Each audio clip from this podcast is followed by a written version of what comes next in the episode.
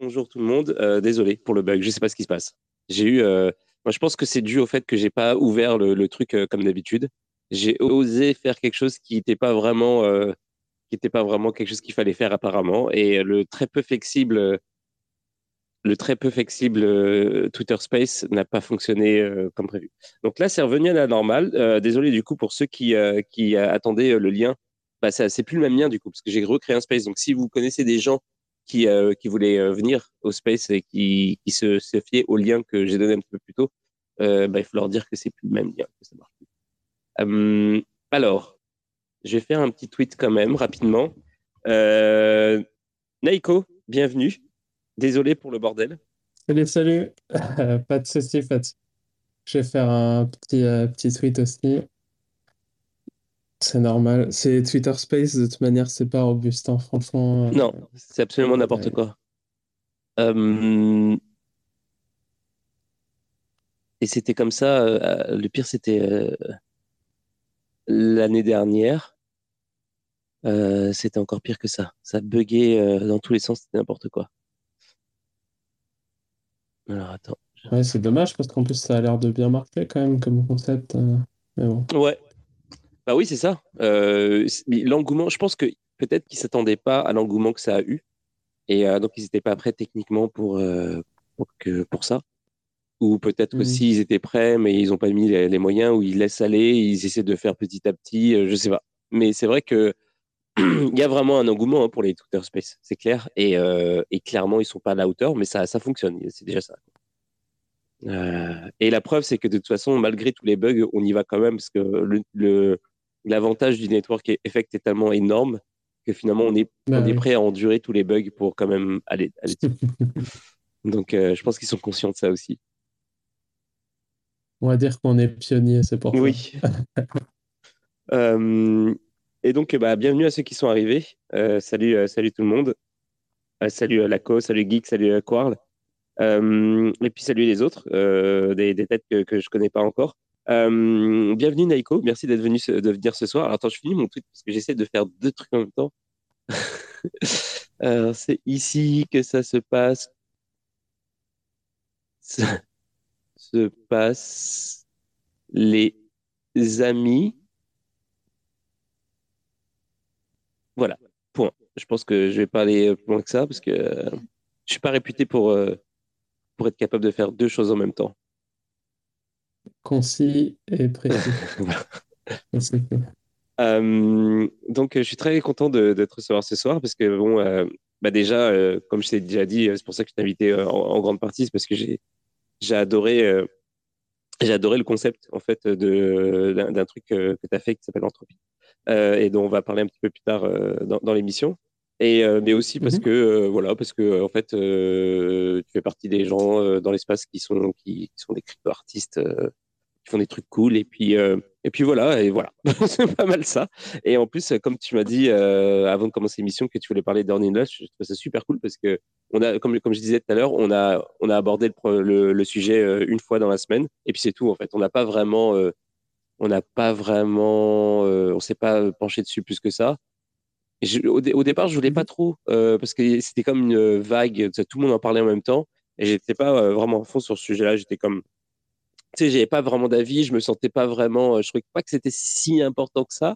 Et puis finalement, en réfléchissant un peu, je me suis dit, euh, ok, il y a quand même un petit truc, un petit côté philosophique euh, à l'histoire, et euh, je trouvais ça, je trouvais ça intéressant. Et le fait que tu vas en parler, je me suis dit, ouais, je vais peut-être sa- saisir la balle au bon. on, on peut, c'est pas si mal de de, Oui, de je pense qu'il y a des, il y a des choses à en tirer dans tous les cas. Ouais, Même si, euh, même si euh, c'est, pas comme Ethereum, même si, euh, ouais, comme tu dis, voilà, il y a un, il y a un gros mouvement de, de hype. euh, et, euh, mais il faut essayer de faire la part des choses justement entre la hype et, et ce qu'il y a vraiment derrière. ouais, Et je- même pour ceux qui, qui restent sur Ethereum, comme moi, je ne vais pas minter, a priori en tout cas, sur, sur Bitcoin.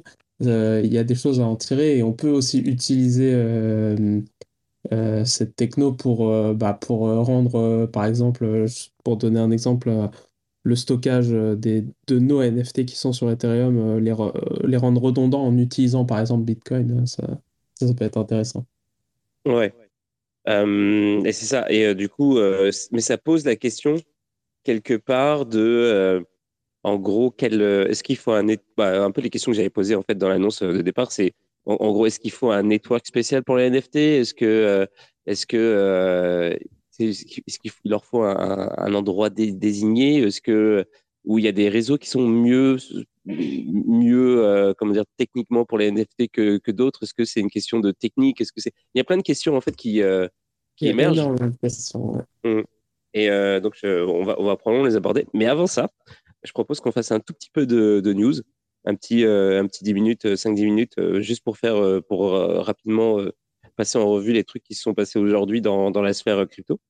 Et n'hésite pas aussi bah, donner ton avis sur les trucs. Alors, je vais aller assez vite parce que c'est pas non plus des gros, gros, gros sujets. Hein. Je t'avouerai que euh, depuis, euh, à, dire depuis que depuis FTX, c'est que des, des, mini news en fait comparé euh, au, au, big bang que, que, ça a été. Ah bah difficile de de, de faire mieux entre guillemets. ouais. Alors euh, bah il y a quelques jours en fait cette semaine ça a quand même été un, sujet où, ouais c'était comme un gros sujet c'était le en fait, les, gouvernements euh, divers et variés qui commencent à, s'attaquer aux exchanges. Donc, euh, il y a euh, Kraken qui a arrêté ses services de stacking, il y a euh, Local Bitcoin qui a, qui a fermé complètement. Il y a aussi Bitfinex qui a envoyé un courrier à tous, ces, tous les utilisateurs canadiens pour leur dire de retirer leurs fonds. Donc, ça commence, il y a des choses qui se passent. Et, et là, justement, donc Kraken, euh, dans les news qui sont beaucoup, qui ont beaucoup été relayées aujourd'hui, il y a euh, Kraken qui euh, donc s'est pris une amende de, la SEC, de la SEC. Euh, donc en plus de fermer leur, stacking et euh, as Coinbase qui ont qui ont dit que eux, par contre, si jamais si jamais ils devaient passer par le même sous le même comment dire avoir le même traitement que la SEC, ils n'hésiteraient pas à aller euh, au tribunal pour euh, défendre leurs droits et euh, continuer à, en fait offrir leur, leur, solution de stacking. Donc eux, ils sont, ils sont résolument, euh, comment dire, ils veulent, ils veulent pas se laisser faire. Ils ont, ils ont des appuis. Ils pensent que eux, ils vont trouver un, moyen de faire respecter leur euh, en fait leur activité. Quoi. Donc euh, j'ai hâte, si jamais la SEC s'attaque à Coinbase, j'ai vraiment hâte de voir ce qui va se passer en fait, parce que si jamais euh, Coinbase, s'il y a vraiment un, quelque chose qui se passe au tribunal et si Coinbase gagne, bah, ça va faire probablement jurisprudence pour tous les autres tous les autres exchanges qui proposent du stacking. Donc, c'est un match que j'ai envie de voir. Surtout que la SEC, elle est un, petit peu, comment dire, elle, elle, est un petit peu comment dire, égratigné par l'affaire FTX quand même. Maintenant, bon, on savait déjà que c'était des, c'était une mafia, mais maintenant euh, c'est plus, plus officiel. Donc, euh, donc euh, à, voir. Je sais pas si, si tu as suivi un peu cette histoire-là. Si, bah, et Powell, justement, le, le CEO de Kraken, a répondu au tweet de Coinbase, je sais pas si tu as vu, en disant en ah gros que bah, tant mieux si, si Coinbase arrivait à à clarifier, entre guillemets, euh, avec la SEC, euh, une manière de faire du staking euh, autorisé sur le sol américain, quoi, et que ça permettrait bah, à tous les, tous les acteurs de, de pouvoir continuer de travailler de manière sereine, quoi. Et il a raison, donc, donc bah, il prend ça comme un, comme un champion, hein. tant mieux. Et Coinbase, bah, on peut que espérer, enfin, on, est tous en, enfin, on n'est pas en Amérique, j'imagine ici, les gens qui nous écoutent, mais ça a quand même énormément d'influence euh, dans notre milieu. Donc, euh, au plus tôt ils réussissent à clarifier cette histoire, qui aura sûrement des impacts sur nos régulations en Europe, euh, au mieux, j'imagine. Ouais. Bah, oui, oui probablement. Si jamais le stacking sur les exchanges, des trucs à 10% et tout, ils sont autorisés aux États-Unis, l'Europe, ils vont être obligés de suivre. Être, sinon, ça oui, va y avoir même si c'est dans l'autre sens, euh, enfin, je ne fais pas de staking, donc je, je, suis un peu extérieur au truc, mais euh, au plus tôt c'est réglé, au mieux c'est, parce que plus ça avance, euh, je sais que, enfin, moi en tout cas, je, je, fais très attention à, tout ce qui est taxes, etc. on a évidemment, on essaye de, de, faire bien, et puis vu qu'il n'y a pas vraiment de régulation, que rien n'est clair, euh, t'as toujours peur que ça te retombe dessus plus tard et qu'on te dise oui, euh, hop, euh, intérêt de retard, alors que bah toi, t'as juste essayé de suivre les règles. Euh, et j'imagine que les entreprises qui, qui proposent ce genre de service, c'est encore pire parce qu'ils sont dans, des situations plus, plus précaires, entre guillemets, vu que c'est eux qui proposent ce service. Donc ouais. Oui. Et, non seulement c'est pas clair et que les règles peuvent changer en cours de route, mais en plus de ça, des fois, ça peut être rétroactif. C'est ça la beauté de, de- des gouvernements. C'est, j'ai une connaissance qui, euh, qui était joueur de poker et qui, euh, qui était joueur de poker euh, pro. Et euh, à un moment donné, ils ont changé les lois par rapport au poker, la taxation euh, des, des, sur, les, sur les gains liés au poker, mais ré- rétroactivement. Donc ils ont dit, euh, donc le mec, il fallait, il fallait qu'il paye des impôts pour euh, genre les cinq dernières années, un truc du genre. Et Ouais, euh, donc, Toi, t'as acheté une maison entre-temps euh, ou un truc comme ça, et bah tu l'as dans ouais, le bah, il, il est parti carrément. Il a fait, c'est bon, merci. Ok. Ouais. c'est genre, au bout d'un moment, faut arrêter. Ouais, Et euh, c'est ça. Et puis, euh, ouais, ouais, ouais, bah oui, oui, non, mais c'est sûr qu'il faut que, il faut que, il faut qu'il se, il faut qu'il commence à, à, à- à être un petit peu plus clair sur la façon de, de gérer le truc. Mais surtout, la, la SEC, euh, honnêtement, je sais pas, je comprends pas. En fait, c'est vraiment, euh, plus, plus euh, il se passe des choses avec eux et mon, mon- plus je les déteste, en fait. Genre, le fait qu'ils aient laissé euh, passer euh, FTX et qu'ils sont, en- ils sont en train de s'attaquer à des petits trucs de merde, genre, ils sont en train de, de taper sur Kraken, c'est vraiment, tu sais, genre, c'est tellement mesquin, c'est tellement genre, ça fait pitié. On dirait qu'ils essayent de vraiment de se racheter, de montrer qu'ils sont utiles à quelque chose. Eh, regardez, on fait, on, Oui, on- oui, on fait des choses. Bah, c'est comme Tornado Cash, c'est comme euh, tellement d'autres choses, hein, où euh, voilà, ils, ils tapent euh, dans un truc euh, en disant, en utilisant la justification que voilà, c'est antiterrorisme, etc. Alors que euh, bah, c'est, c'est, enfin, c'est, bon, après, c'est des choses discutables, mais bon, c'est, c'est, c'est, c'est jamais, euh, ils sont jamais 100% clean et c'est un peu dommage, surtout pour une entité euh, dont le rôle, euh, c'est justement de, de s'assurer que bah, que, que, que tout reste clean, quoi. Donc, euh, Salut. Ouais. Salut, Ouais, les gars. Tu voulais dire quelque chose? Euh, ouais, en parlant de, de le- la SEC, enfin, moi je l'appelle la SEC, je sais pas comment vous, vous l'appelez, vous.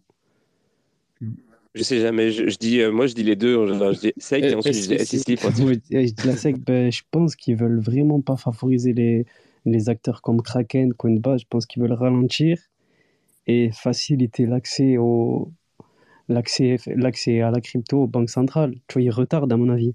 À mon avis, ils retardent, ils retardent, ils retardent jusqu'à que jusqu'à que ça fait la place aux, aux banques centrales. Je pense pas qu'ils veulent parce que parce que là au final qu'est-ce qu'ils ont fait? Ils ont favorisé la décentralisation au final parce que ils, veulent interdire le, le staking sur les sur les plateformes centralisées. Ça veut dire que les gens ils devront aller sur euh, exemple Rocket Pool, euh, Rocket ouais ça c'est Rocket Pool non? Sur euh, pour Ethereum. RETH. Ah, bah, de toute façon, bah, après, maintenant, en, en ce qu'il y a de, en termes de stacking, tu peux aller sur plein de trucs différents. Tu peux aller, euh, tu peux aller sur, euh, Ah ben là au final ouais, tu peux, tu peux faire, euh, tu peux utiliser n'importe quel truc, euh, sushi swap ou quoi. Enfin, genre, tu peux utiliser n'importe quel truc ouais DeFi ou, après euh, tu vois, tu peux avoir du- entre 6 et 10%. Après, en- non, en- sur, sur, sur- ouais, mais pour Ethereum, c'est, tu peux, avec Lido, je crois, Lido Finance. Lido Finance, et, Aussi, après, ouais, entre autres, ouais. t'as Rocket Pool. Ouais, et au final, ben, les, ceux, qui utilisent euh, le staking aux US, ben, ils sont lésés. Je pense, en fait, ils veulent, euh, je sais pas, en fait, j'ai pas trop compris les- l'intérêt parce qu'ils communiquent pas. Ils, sanctionnent directement. Non, mais en fait, euh, je pense que c'est vraiment ça. Je pense que c'est vraiment la, SEC qui veulent montrer de la force après la, la déroute de FTX. Ils veulent dire, euh, regardez, on est, on est encore, c'est c'est nous qui, euh, tu vois, on est encore dans, dans, dans la place. Tu vois, c'est nous qui, on est les, on est les gendarmes. euh, Ouais, on est là, on, on ouais. agit. euh. je pense que c'est ça, parce que Ouais, parce que bon, là, ils n'ont pas fait grand-chose. Ils avaient sanctionné Kim Kardashian, là, qui avait fait des... Je crois qu'elle a fait une promotion. Ils n'ont pas fait... Et là, Coinbase, euh, le CEO de Coinbase, il a dit on les attend, en gros. En gros, si, si euh, nous, ce qu'on fait, c'est c'est pas, c'est pas déclaré comme euh, euh, une sécurité, là, euh, securities, ils appellent ça. Et comme quoi, on est prêt à défendre cette opinion devant la justice. Et ils sont costauds, Mm. Coinbase. Mm. Donc. Ouais, bah on verra ce que ça va donner. Ouais, je pense qu'ils vont. Après Coinbase, ben là j'avais vu, ils étaient, ils étaient à la WEF. Pour, euh, enfin, Coinbase, je crois qu'ils sont associés avec Circle, non?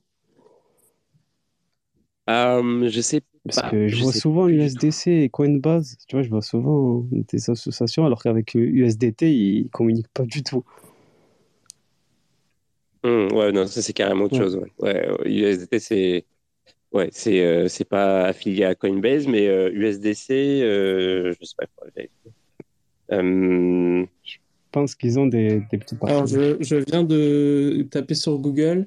c'est Center, qui est une entité qui est un consortium qui a été fondé par Coinbase et ah, Circle. Ouais, ouais, ouais, ouais. ouais. c'est ça. Du coup, à, générer USDC. Ouais.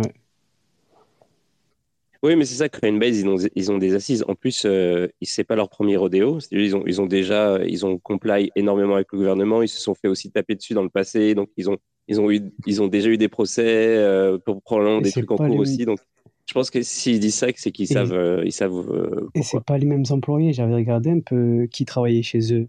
Ben, ils ont des, des grosses têtes de chez PayPal, des gars qui travaillaient chez pour Libra. Tu, tu, te rappelles du projet Libra de Facebook? Ils avaient recruté, mhm. ils avaient recruté des têtes. Ben, en gros, ils ont récupéré plusieurs personnes de l'équipe. Ils sont prêts. C'est-à-dire que les Coinbase, ils sont prêts, ils sont prêts à, à s'attaquer, enfin à se défendre. En tout cas, c'est même pas s'attaquer parce qu'au final, euh, ils sont dans leurs droits. Normalement, ça devrait être logique, mais.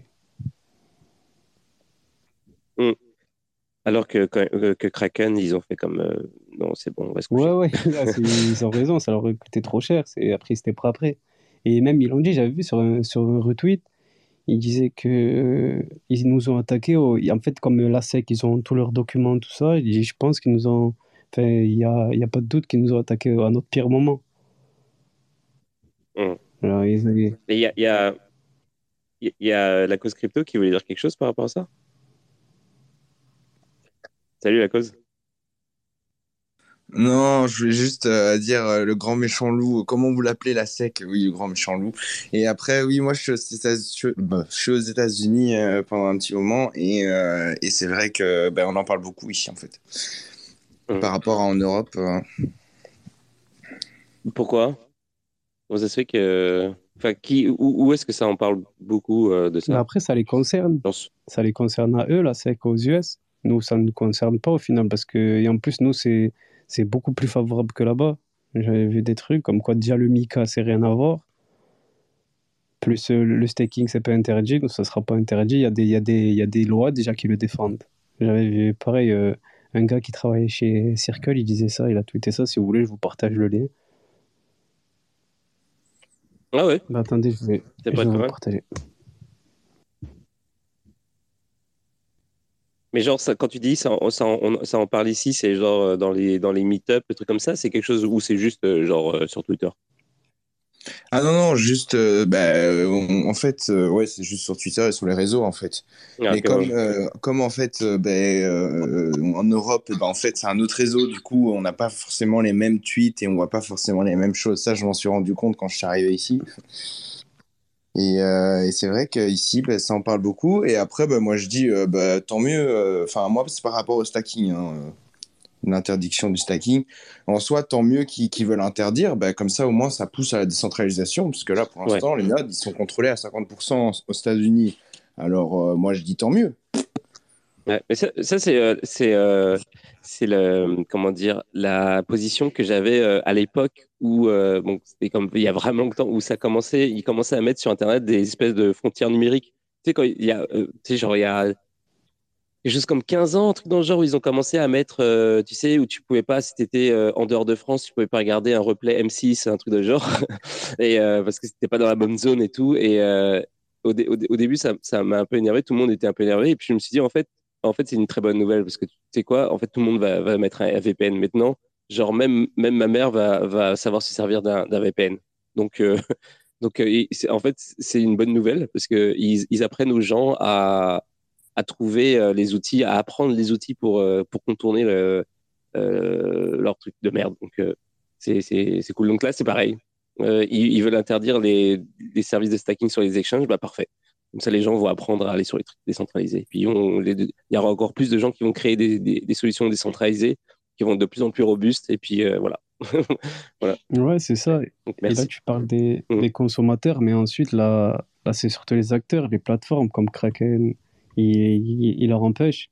Et après, s'ils si, commencent à quitter le territoire, il faudra pas s'en plaindre. Oui, voilà, c'est ça. que là, au niveau mmh. du Web 2, c'est les US, les US qui, qui gagnent et qui ont gagné. Avec Google, Apple, c'est comme tout. L'Europe, ils n'ont pas grand-chose. Y a, pas, on n'a pas grand-chose.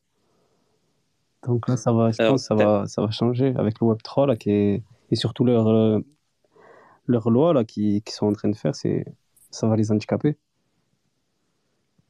Alors, j'ai, euh, je vais mettre le. Merci pour le lien. D'ailleurs, je vais, je vais le mettre dans le, le commentaire parce qu'en commentaire de du, euh, du space, parce qu'en fait, tu me l'as envoyé en PM. ouais. Tout, le monde profiter. Après, ça, ça c'est un autre lien, mais il est vraiment pas mal. C'est le, gouverneur de la Banque de France qui parle de crypto. Et là, c'est tout récent. C'est tout, tout, tout récent. C'est vraiment.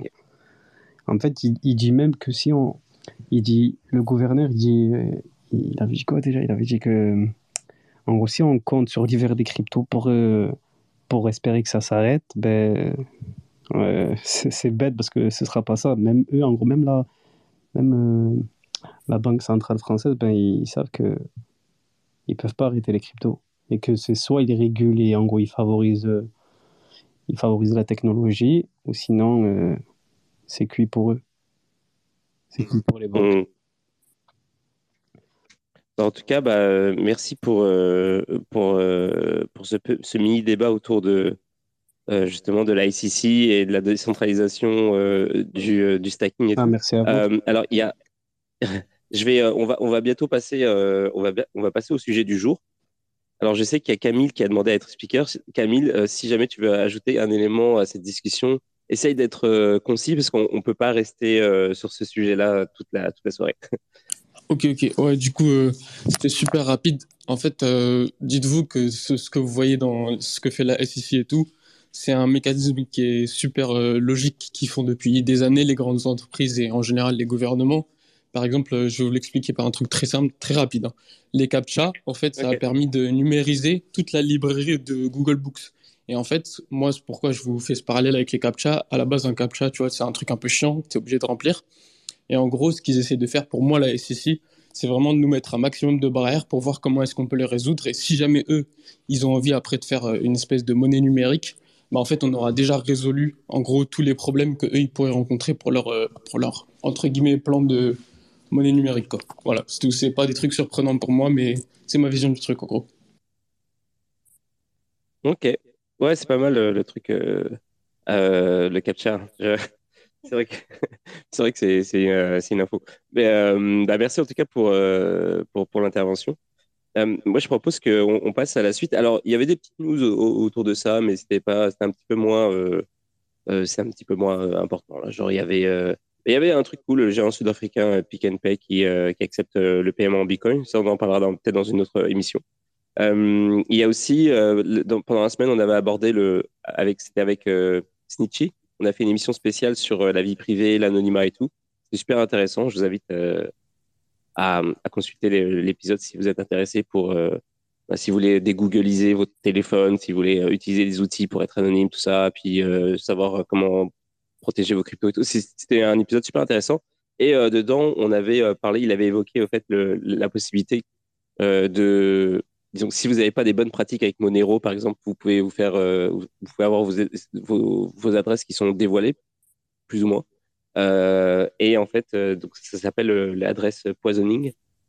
et puis, justement, Crypto, Cryptost, je sais pas s'ils écoutent l'émission, mais ils viennent de faire un article là, juste là, là, là, aujourd'hui qui parle de ça justement. Donc, donc voilà, donc je vous invite à aller le lire. Très bon article de, de Cryptos. Euh, voilà, voilà. Donc ça c'est pour les news. Euh, je pense qu'on va passer au, sujet du jour. Et le sujet du jour, c'est le crypto art. c'est c'est bah, c'est ça, c'est les NFT, c'est l'art numérique, l'art l'art l'art sur la blockchain. Pas l'art numérique parce que c'est pas vraiment pareil. C'est comment on pourrait définir d'ailleurs ça, l'art qui est rarifié euh, grâce à la blockchain comparé à l'art qui euh, infiniment euh, duplicable. Est-ce qu'il y a, est-ce qu'il y a une façon de voilà, c'était une colle que tu poses. Euh, non, bah en plus, je sais pas s'il y a une bonne réponse parce que déjà tous les, enfin pas tous les acteurs, mais il y a pas mal d'acteurs qui ont des avis différents sur euh, même ce que c'est. euh, tu vois, par exemple, là en titre, tu as mis euh, Crypto Art. Tu vas demander à, euh, à euh, je sais, je sais pas si tu connais euh, Benoît, par exemple, de NFT Factory, euh, euh, enfin il est dans, dans pas mal de choses, mais voilà, qui est un acteur français euh, qui a le Mocha. Euh, euh, Mm. que c'est le crypto art, pour lui, ça va être quelque chose de différent que pour euh, euh, d'autres gens. Parce que, par exemple, pour lui, le crypto art, c'est un mouvement. C'est, euh, ça a des valeurs aussi, type, voilà, comment dire, je, je vais dire des conneries, je suis sûr, mais bon, bref, un peu style bah, dé- décentralisation anti-gouvernementale. euh, euh, euh, Enfin voilà, il y a tout un tas de valeurs qui vont avec, puisqu'en fait les, les OG, entre guillemets, ils, ils venaient du, beaucoup plus du background euh, crypto qu'aujourd'hui. Euh, et donc en fait, euh, ils n'avaient pas les mêmes valeurs forcément, donc ils défendaient ces valeurs beaucoup plus. Voilà, tu as les, euh, les, les œuvres, euh, les premières œuvres, ou, ou même voilà, tu prends les œuvres de Pascal Boyard, euh, où tu as des portraits forcément de Satoshi, enfin voilà, des choses que tu as encore aujourd'hui, mais qui n'ont pas euh, euh, la même portée parce que bah, ça a été fait justement et c'est pas fait pour les mêmes raisons. Aujourd'hui, c'est presque un peu un mème. À l'époque, c'était vraiment pour un, symbole de, de ce que recherchaient ces gens-là. Donc, euh, crypto art, c'est compliqué à définir. Maintenant, si, euh, pour venir un peu à la première partie de ta phrase, euh, l'art sur la blockchain, pour moi, c'est, totalement différent, ou encore plus ce que moi je fais, ou euh, pour, euh, enfin, forcément, les gens vont pas me connaître, mais euh, peut-être un exemple qui se rapproche un peu plus, qui est, qui est connu, c'est PAC. Euh, c'est utiliser vraiment la blockchain comme un, un canvas, en gros, pour, pour peindre. Au lieu de, de voir le NFT comme un cadre dans lequel je vais mettre une peinture, donc vraiment une boîte pour mettre l'image, ce qui serait le premier réflexe en fait avec les NFT. Euh, ce que moi j'essaie de faire, ce que lui a fait, ce que, beaucoup de gens font aussi, c'est vraiment d'essayer d'utiliser le NFT et donc le smart contract qu'il y a derrière comme l'œuvre d'art elle-même ou comme faisant partie de l'œuvre d'art. Donc euh, moi c'est moi en tout cas c'est ma vision du crypto art, mais voilà chacun a la sienne un peu.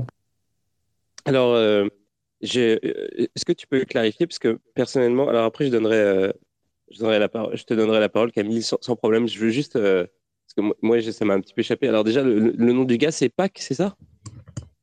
Euh, Mourad Pak, oui, ça tu dois connaître, je pense, enfin ou, ou en tout cas c'est c'est le c'est avec Beeple, c'est un peu les, les deux gros noms euh, du de l'art NFT. Après il y a Feochus, il y a il y a d'autres genres, mais enfin ouais, Beeple et, et Mourad Pak, c'est les deux euh, mastodontes. Ok, ouais. Et, et en fait, le, que tu peux euh, clarifier le, le truc avec euh, le NFT comme, euh, parce que pour moi, c'était ça, c'est le NFT, c'est l'œuvre d'art, etc. Qu'est-ce que, en fait, j'ai pas compris ce que, qu'est-ce que tu as opposé finalement entre, Alors, ouais, ouais, mais ça, ça, ça vient un peu vers, vers ce que je voulais, ce dont je voulais parler aujourd'hui. En fait, ouais, aujourd'hui, un, un NFT classique, euh, donc par exemple, tu vas sur Manifold, qui est le, la plateforme pour minter que, que 90% des artistes utilisent. Euh, en gros, ce qui se passe, c'est que tu crées un smart contract, ou alors tu utilises un smart contract qui, qui existe déjà, bref, tu mintes le token. Et en fait, quand tu mintes le token, c'est comme si tu prenais euh, une page dans le grand livre d'Ethereum et tu disais, euh, tu crées une première ligne, voilà, le titre de mon token, c'est, euh, je sais pas, Balibalo. La description, c'est Balibalo dans le désert, tu vois, voilà. Et sur le contenu du NFT, parce que bon, les NFT, c'est pas que de l'art, euh, vu que tu ne peux pas stocker, euh, enfin, ça coûte très cher, euh, j'ai fait les calculs, par exemple, pour stocker 1 giga de données sur Ethereum, ça serait à peu près 2 millions de dollars. Bah, vu que les gens n'ont pas 2 millions de dollars, ce qu'ils font, c'est qu'ils stockent un lien vers, un, le contenu. Donc, un lien qui va aller soit vers un serveur normal si tu prends un lien HTTP classique, donc voilà, www.twitter.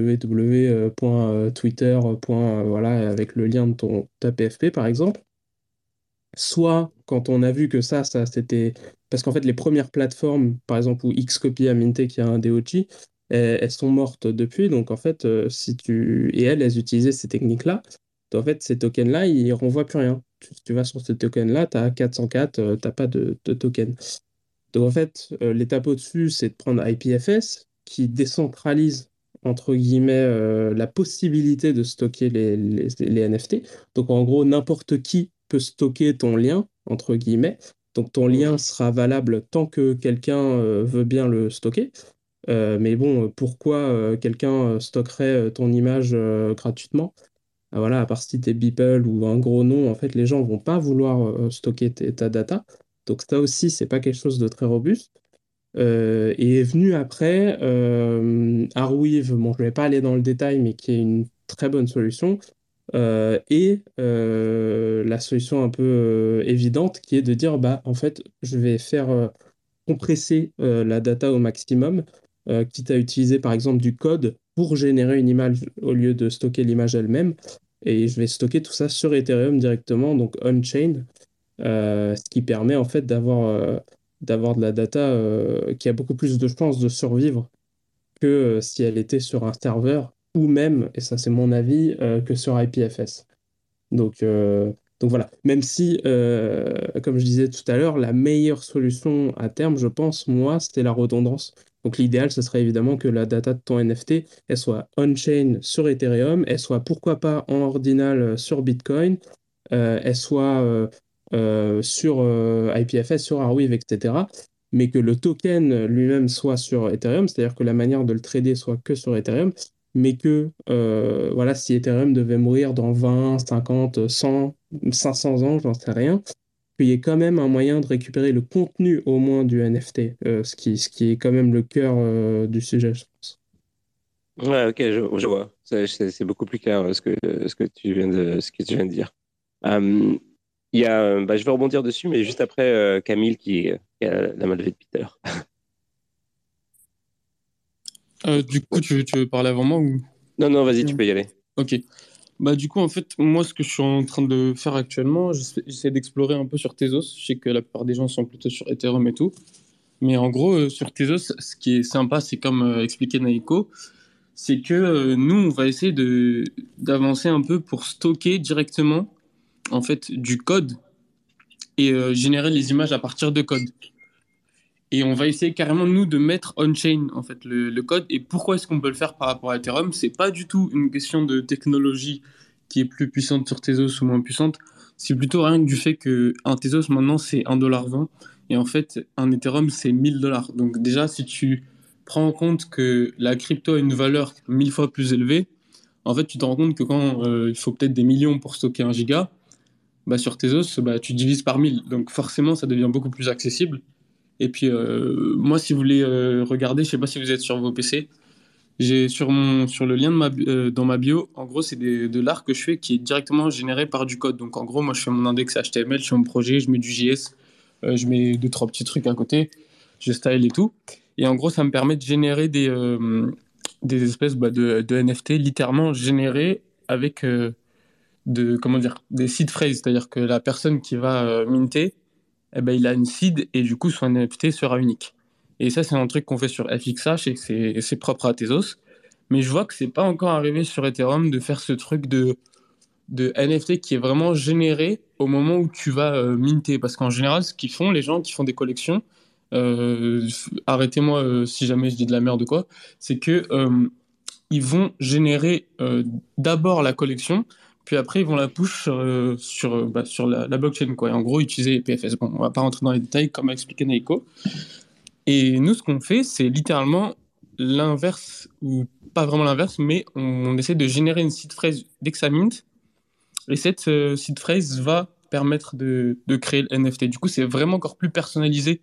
Si vous voulez, il y a encore plus d'aléatoire que ce qui peut se passer sur Ethereum ou quoi. Oui, en fait, enfin, je vais me permettre de rebondir. En fait, euh, pour, être, pour être clair, c'est une technique qui est utilisée euh, sur Ethereum. En fait, elle vient de Hardblocks, que les gens vont connaître, je pense. En fait, Hardblocks, c'est vachement sous-estimé. Euh, je pense que peut-être 80... Ouais, je sais pas combien. Un gros pourcentage des gens ne savent pas que Hardblocks est on-chain. donc le code, le code bon, c'est du JavaScript, hein, mais est stocké on-chain pour Hardblocks. Euh, les images sont ensuite aussi stockées sur euh, leur serveur à eux et ce que OpenSea reçoit, c'est les images stockées par leur serveur à eux parce que c'est plus rapide. Mais sur, le, sur le smart contract, tu as toutes les informations pour régénérer toi-même l'image. Et donc Artblock, ça fait un truc génial là-dessus et, sous-estimé, je pense, sur, sur ce truc-là. Mais, et, mais, mais oui, c'est un, un, sujet en fait, on, tu reviens là-dessus parce que justement, tu, toi aussi, tu utilises du code. Et c'est le, c'est un peu le cœur du sujet. C'est, euh, c'est, je pense, pourquoi le, l'art génératif est, a toute sa place dans, le milieu crypto.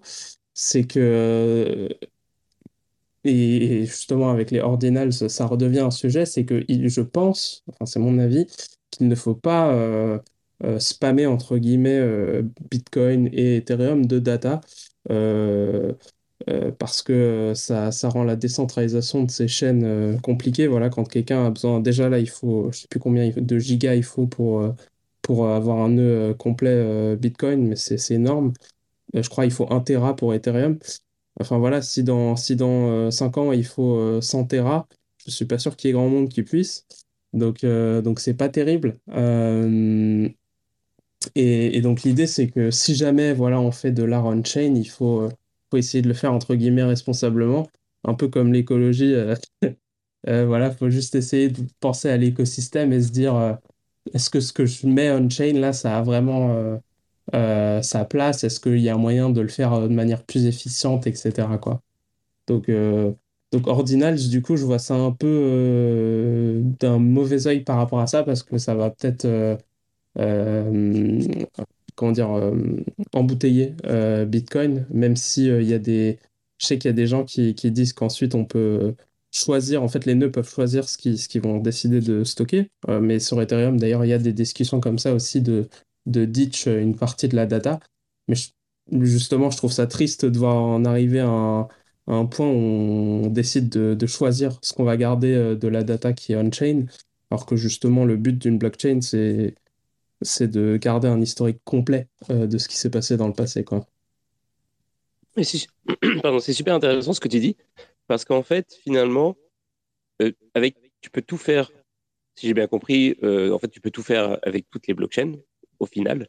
Tu peux faire, tu peux, moyennant pour certaines blockchains comme Bitcoin, certains, certains, certains tricks, genre des trucs qui sont pas genre vraiment prévus pour, mais bon bref, tu peux éventuellement, tu peux euh, faire à peu près ce que tu veux avec n'importe quelle blockchain. Mais il y a quand même certaines blockchains qui sont plus euh, adaptées à certaines pratiques et que finalement, euh, si c'est pas les bonnes pratiques qui sont utilisées pour certaines blockchains, ça, ça rend la vie difficile pour les autres. Donc en fait, il faut vraiment que ce soit, comme tu disais, que, que, les gens fassent une utilisation responsable de, des différentes blockchains et de les utiliser pour ce pourquoi elles sont les plus, les plus, comment dire, les plus adaptées.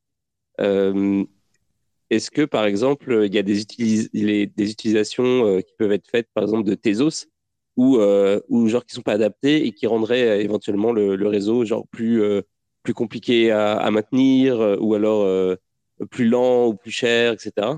Un peu comme ce qu'il y a pour, pour Bitcoin. J'ai. Bah, ouais, du coup, clairement, comme si tu veux parler, euh, Sakas, vas-y. Hein. Mais moi, je voulais parler juste sur tes euh, vas-y, en, fait, moi, je voulais juste poser la question si sur, tes, sur Tezos, il y avait, il y avait un, projet multi-chain, en fait, si, euh, s'ils avaient, s'ils avaient une idée de comment ils allaient rendre interopérable la blockchain.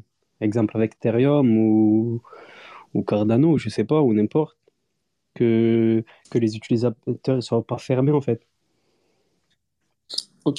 du coup, je vais essayer de répondre plus ou moins aux deux questions, parce que c'est c'est un peu un truc que je suis en train de regarder plus profondément.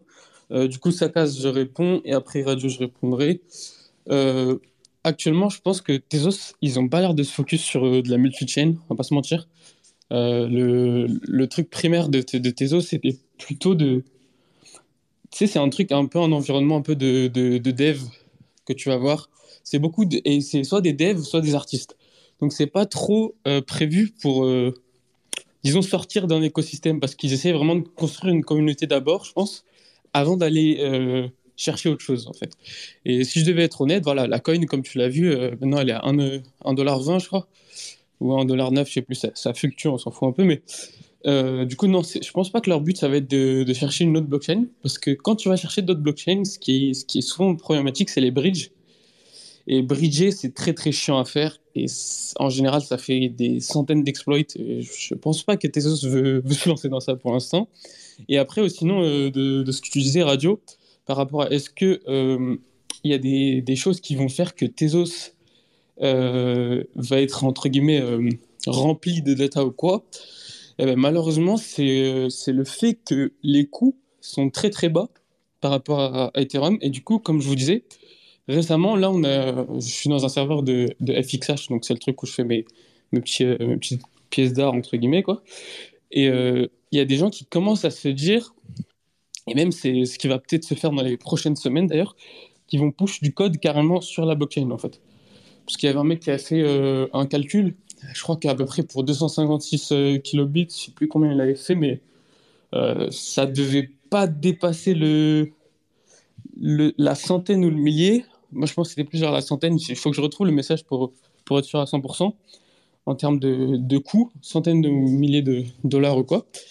Mais du coup, c'est pas très cher, tu vois, parce que quand tu, tu te rends compte que tu, euh, tu peux, entre guillemets, faire sauter le coût d'un serveur à vie, tu te rends compte que bah, globalement, si tu arrives à stocker euh, de la donnée à vie sans jamais payer, euh, si vous connaissez un peu les prix des, cloud storage et tout ça, tu te dis peut-être que je vais, faire sauter ces prix et essayer de stocker ma data là-bas, tu vois.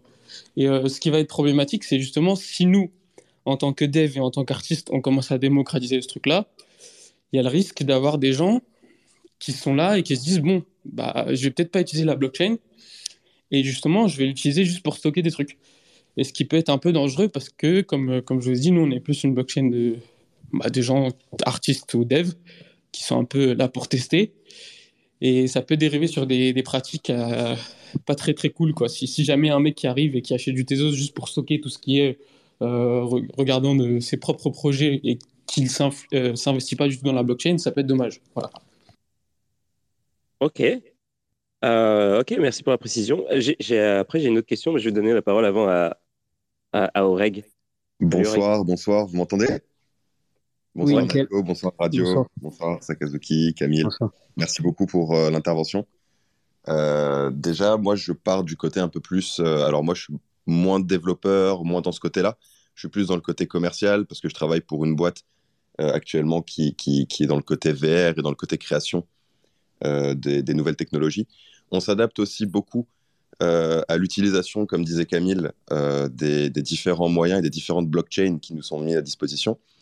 On, remarque énormément, moi je trouve, c'est quelque chose qui, qui, en 2023 et fin 2022 a vraiment pris de l'essor, c'est que justement maintenant, plus que venir sur une blockchain mainstream euh, qui va avoir du coup une quantité de clients certaine et une visibilité aussi, on se penche plus vers des blockchains qui vont avoir des utilités propre à ce qu'on recherche et en même temps aussi, comme disait Naiko, une, euh, une, certaine, euh, comment on dit, une certaine empreinte énergétique moindre que les blockchains majoritaires qu'on a sur, euh, sur, le, sur le marché en ce moment.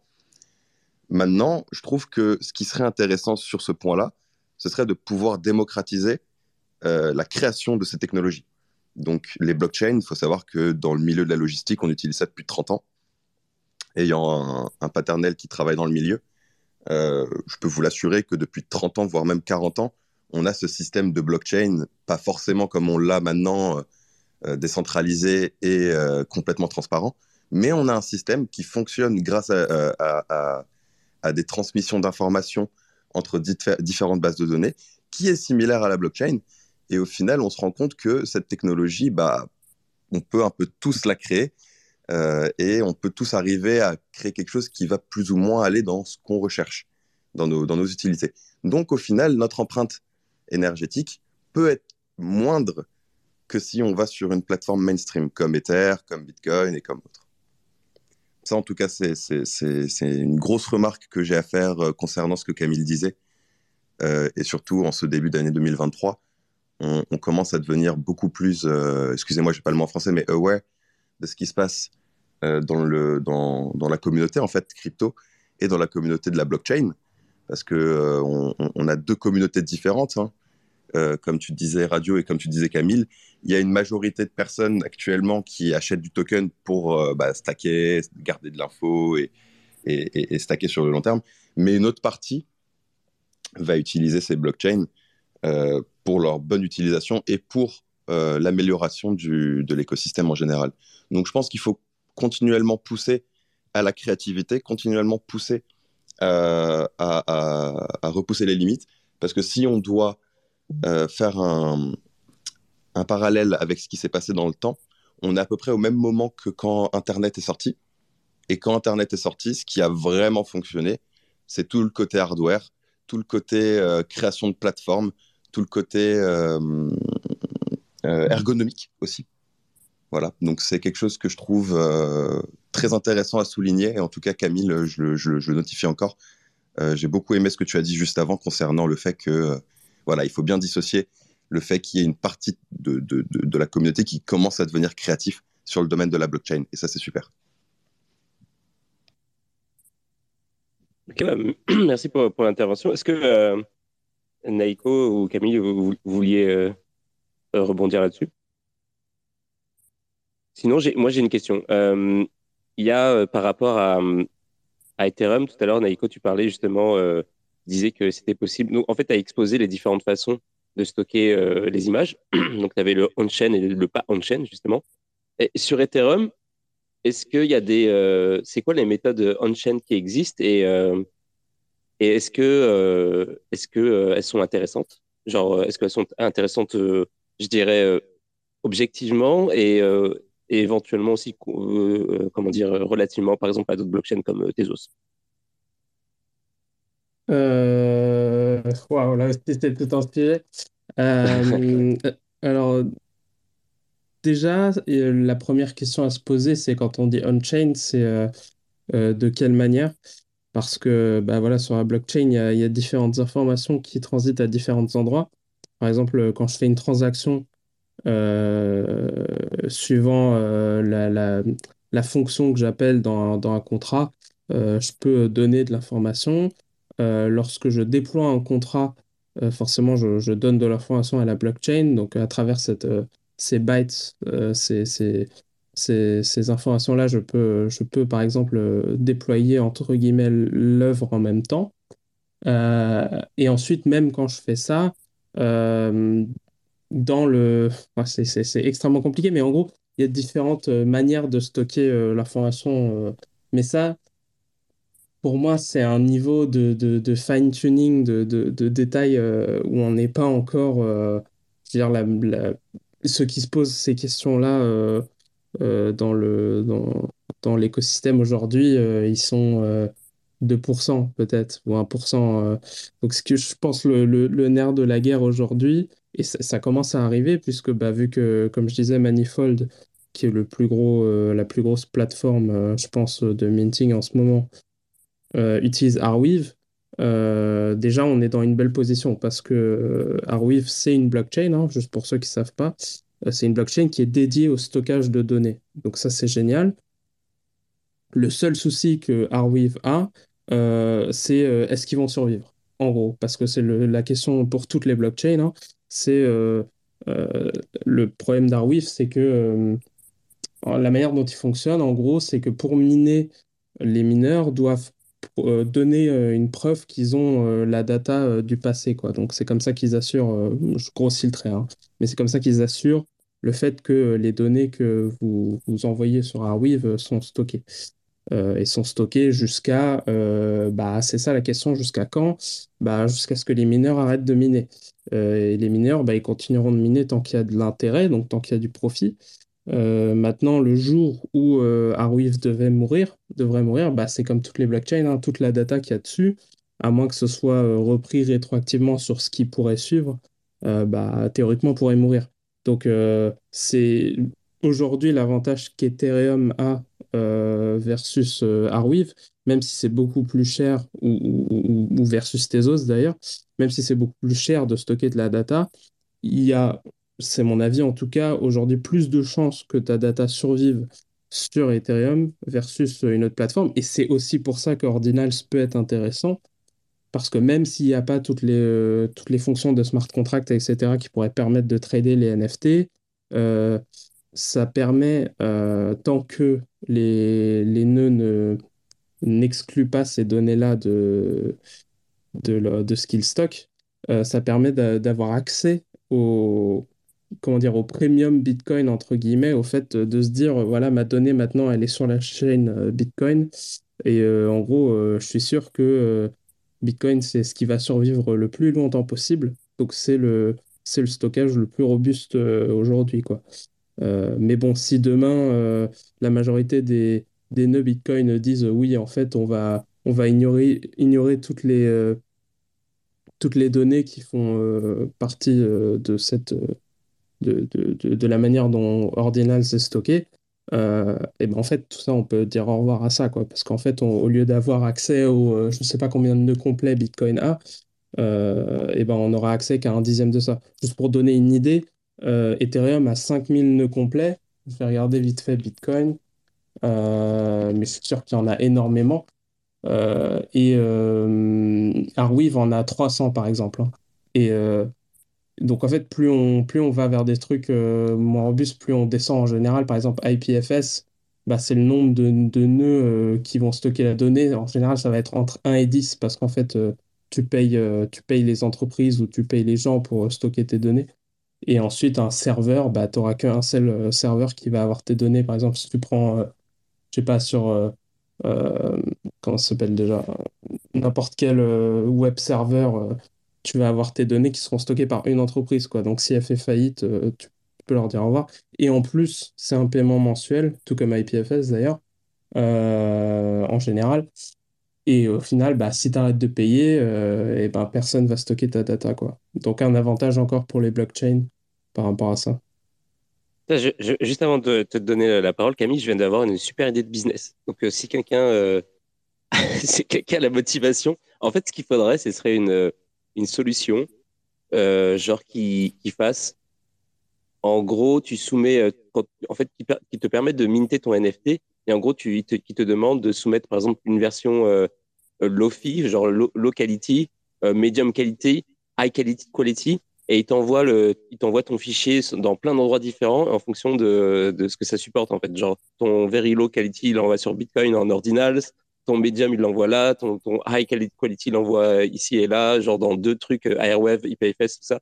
Tout, tout ça, tout partout comme ça, ça te, ça te garantit que ton, ton NFT, genre, il est euh, immortel, en fait. quel que soit, euh, et en fonction d'éventuellement des trucs qui vont pas survivre, il va rester, genre, une version d'une qualité au moins, genre, dans 200 ans, quelque bah, exactement. Bah, le, le, c'est ce que j'espérais que Club NFT soit. Pour ceux qui connaissent pas, en gros, Club NFT, c'est Artnom, c'est un, un, critique d'art NFT euh, je crois, le deuxième collecteur d'Xcopy, ou peut-être le premier, voilà, pour dire à quel point il est OG, euh, qui a justement vu euh, une partie de ses NFT mourir parce que les plateformes mouraient. Donc en fait, il a créé une plateforme où tu, tu peux juste mettre ton wallet, c'est gratuit. Et en gros, ça te dit, c'est un truc tout simple, hein, c'est juste un script qui regarde tous tes NFT et qui te dit comment ils sont stockés et euh, donc, pour que tu saches au moins déjà, est-ce que ça c'est sur un serveur, est-ce que c'est donc est-ce que c'est à risque ou pas, et ensuite qui te permet de télécharger les fichiers associés à tes NFT. Donc, c'est une première étape, et en fait, la deuxième étape, l'idéal, ce serait ce que tu dis, ce serait qu'après, ça te dise, eh ben voilà, si tu veux de la redondance, tiens, on te propose tel prix pour mettre ça sur Arweave, tel prix pour mettre ça sur Bitcoin. Euh, et, euh, et, assurer de la, de la, redondance, en tout cas pour le contenu du NFT, hein, parce que pour rappel, tout ce qui est euh, provenance du coup du NFT, donc la date du mint, euh, quel était le premier acheteur, le deuxième, etc. Tout ça, ça va être plus compliqué après si tu veux mettre ça aussi euh, sur d'autres moyens de stockage parce qu'il faudrait le faire régulièrement. Enfin voilà, c'est tout ça, tout un bordel après. Ouais, et puis de toute façon, il faudrait que ce soit fait au moment du mint, comme ça l'adresse, l'adresse est, automatiquement en fait connecté à toutes les versions du fichier, etc. Parce qu'après coup, je ne sais pas si c'est euh, faisable. Je pense, pense pas que tu puisses euh, genre lier une adresse, par exemple, si tu as, un NFT sur, sur, sur le réseau Ethereum, je pense pas que tu puisses après coup dire ah bah finalement le fichier aussi là-bas et là et là et là. oui et non, si ça dépend de ton smart contract. Tu as des smart contracts qui te permettent de changer le, le, le contenu du NFT a posteriori. Ça dépend de ah, ce que le développeur a choisi de faire. Mmh, ok. alors, je, vais donner la parole à Camille. juste avant, je voudrais dire que bah, ceux qui sont là et ceux qui vont éventuellement arriver, non, ça c'est pas possible parce qu'ils peuvent pas entendre. Euh, euh, merci d'être là. Euh, on est en train d'avoir un débat sur les sur les NFT, sur l'art, le, crypto art on chain ou pas. et on va pas tarder à aborder aussi le l'œuvre Entropie de de, Naiko. Mais juste là, si vous voulez vous poser des questions ou si vous voulez dire, va ajouter des éléments au débat, n'hésitez pas à me demander la parole je vous donne tout de suite euh, le, le, speaker, il n'y a aucun problème pour ça, hein. c'est fait pour ça, juste euh, au cas. Euh, ouais, Camille, tu veux dire quelque en chose? parlant de NFT, ouais, du coup, ouais. Moi, je m'y connais pas beaucoup en NFT, mais il y a sur Polkadot, il y a RMRK, je sais pas si vous connaissez, c'est des NFT que tu peux équiper. En gros, il y a, je crois, il y a un NFT pair et il y a des sous NFT que tu équipes. En gros, si tu peux avoir un casque, tu peux avoir une épée. Je sais pas si ça peut vous intéresser, donc je vous en parle. Euh, du coup, ouais, c'est sympa ce que tu as dit aussi, euh, ça, case. En fait, ce que vous dites tous, c'est euh, plus ou moins ce problème qui, est assez, qui est assez gros, en fait, de se dire que, comme toute technologie, hein, chaque technologie, au début, c'est super sympa, parce qu'en fait, il y a la montée de la hype, et du coup, les gens commencent à essayer de savoir comment euh, faire des profits, comment euh, permettre de, de l'améliorer, tout ça, tout ça. Et en fait, euh, on se rend compte que ce qu'on arrive souvent, c'est qu'on arrive à un plafond de la technologie et qu'en fait, tout le monde a réussi à savoir l'utiliser globalement. Et donc, tout le monde voit qu'il y a de l'argent dedans. Donc, les gens arrivent en masse et il y a de moins en moins d'argent parce qu'il y a trop de gens. Et du coup, qu'est-ce qui se passe? En fait, dans, le cas, de, je vous l'expliquer avec le cas pratique de ce que je vois moi par rapport au blockchain, c'est que euh, tu te retrouves avec euh, un Bitcoin qui était, euh, je sais plus, je crois que c'était 1 dollar ou 20 centimes tout au début, je sais plus, je ne vais, pas vous mentir, et qui était une technologie super cool parce que tu pouvais l'utiliser, tu vois, si tu voulais stocker ton giga dessus, tu le stockais en fait. Et maintenant, on se retrouve avec tous les devs qui sont un peu, un peu lésés parce qu'ils peuvent plus utiliser cette technologie pour build, parce que pour build dessus, il faut que tu te ramènes avec tes millions. Donc qu'est-ce qui se passe Pour moi, et euh, en tant que mec qui, qui adore euh, le dev et tout, moi je suis plutôt dev. Hein. Mon profil c'est vraiment dev, l'art c'est en, le en plus quoi, en gros. C'est que il faut essayer de trouver une solution plutôt de scalabilité. Et comme, euh, comme un peu tout le monde avait dit, en termes d'écologie, bon déjà ça c'est super important parce qu'on n'a pas trop envie de fumer notre planète quand même, ce serait, serait un peu con. Mais c'est surtout euh, quand on, se rend compte qu'à chaque fois qu'il y a une nouvelle technologie qui est inventée, il y a un gros rush dessus. Et changer de technologie, c'est le moment le plus compliqué pour les entreprises, comme, euh, comme avait dit euh, par rapport à tout ce qui est logistique, tout ça. C'est vrai que quand tu passes d'un logiciel de logistique à un autre, c'est souvent la merde. Et je pense que tu peux le confirmer, euh, sur ce truc-là. Et moi, ce que, ce, que, ce que je suis en train de build actuellement tout seul, de mon côté, c'est plutôt est-ce que euh, le passement d'une technologie à une autre pourrait pas être euh, la chose la plus importante en fait Parce que si tu, si tu pars du principe que tu veux rester sur une blockchain tout le temps, ça marchera pas comme, comme, on, comme on arrivera tout le temps à ce moment où la blockchain va être démocratisée, cool, beaucoup plus de, de tools à utiliser. Problème, prix augmente, du coup tu peux plus stocker pour les mêmes coûts. Et je, pense qu'il faut qu'on essaie de voir plutôt, euh, soit on s'éduque en tant que crypto euh, anarchiste ou crypto personne qui adore ça, tu vois, crypto enthousiaste, soit on essaie de créer un truc qui fait qu'on peut pivoter assez rapidement en fait. Et c'est ça, c'est on parlait des bridges et tout. Et malheureusement, les bridges, c'est beaucoup, beaucoup de, de bridges. D'ailleurs, Naiko, faudrait que je te dise juste, tu avais fait un projet Smart Bags. J'avais vu un truc, je sais pas si je l'avais envoyé en DM faudrait que je t'écrive après si, si tu as le temps. Mais en gros, le, problème, c'est de, la, sécurité aussi, malheureusement. C'est que plus tu vas réussir à changer de blockchain et plus tu vas réussir à, pivoter de technologie, que en fait, tu vas te retrouver avec des, grosses bridges et des, trucs de partout qui ne marchent pas parce que souvent on utilise un langage différent d'une blockchain à une autre. Donc, euh, je vous en dis euh, deux, trois. Par exemple, euh, sur, sur Lana, tu utilises du Rust souvent. Sur Ethereum, tu utilises du Solidity et ainsi de suite. Et c'est ça le truc qui est le plus important pour moi. C'est pas vraiment de savoir si j'ai envie de stocker euh, ma donnée sur telle blockchain, mais plutôt est-ce que je peux essayer de baquer ma sécurité au niveau de mon stockage? Parce que le jour où les gens qui ont acheté ton NFT à 10 Ethereum vont se retrouver avec euh, ton fournisseur d'image qui ne marche plus, euh, autant dire que quand ils voudront se retourner, tu vois, ça va être un peu compliqué. Et voilà, ça c'est aussi une question, c'est les breaches. Euh, c'est un truc qui a, à étudier beaucoup. et j'en vois tous les jours. Hein. Moi qui suis un, plutôt côté dev, chaque fois que j'ouvre une application, chaque fois que j'ouvre un smart contract, je vois deux, trois trucs qui vont pas, en fait, globalement.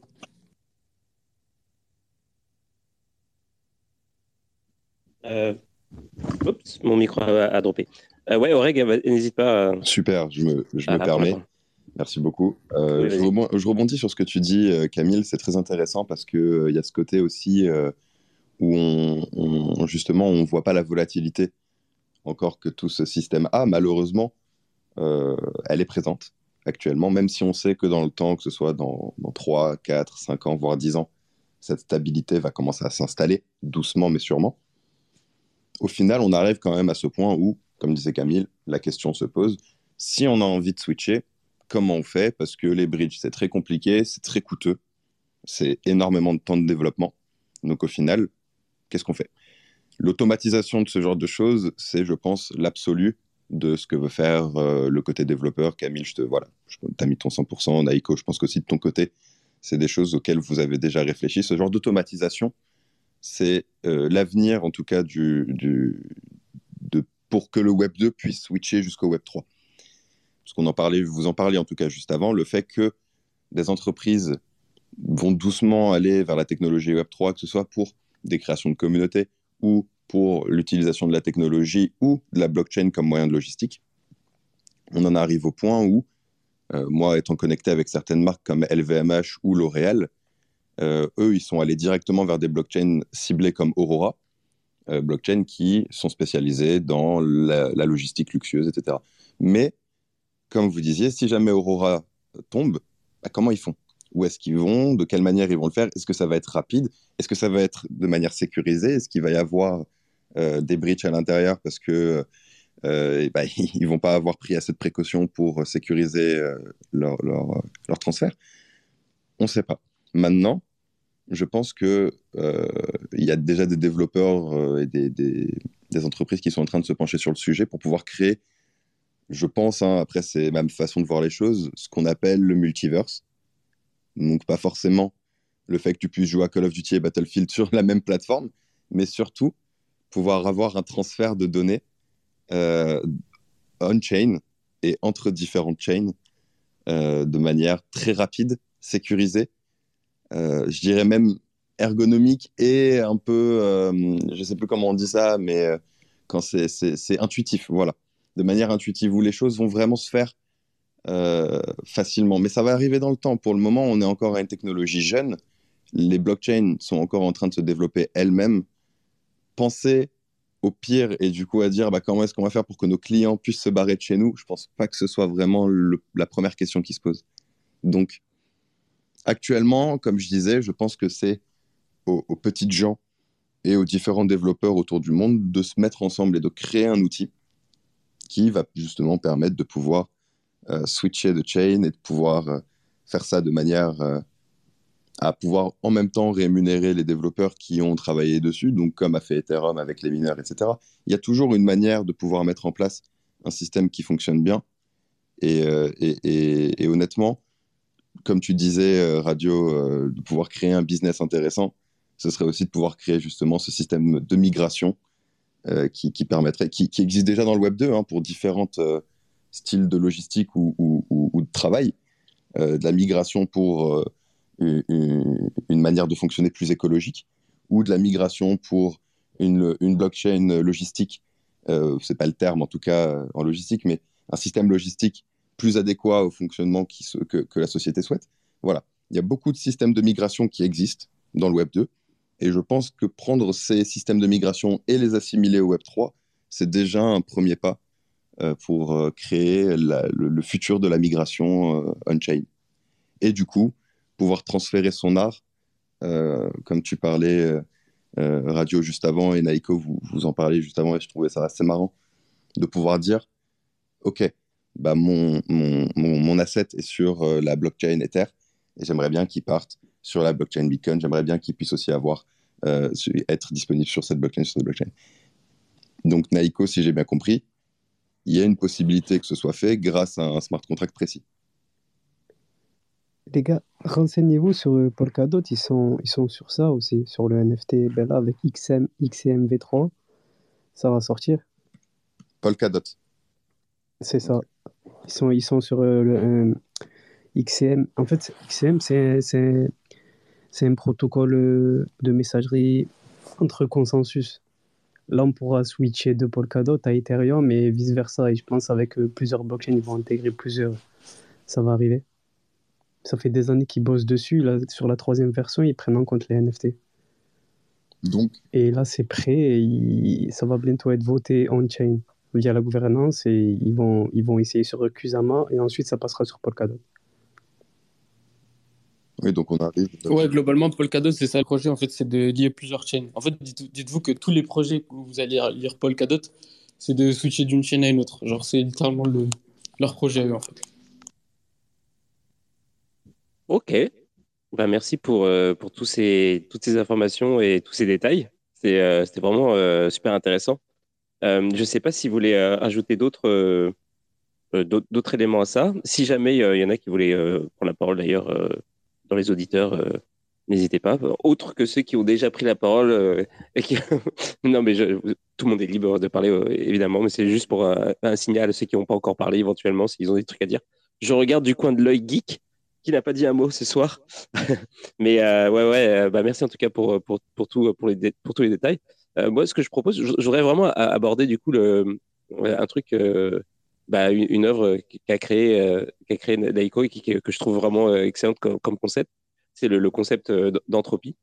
et puis, bah, juste au lieu au lieu d'essayer de la décrire, je propose Naiko que tu, t'expliques ce que, en quoi ça consiste et ouais, bah, dis-nous tout là-dessus. Parce que je trouvé ça super, honnêtement. merci, merci.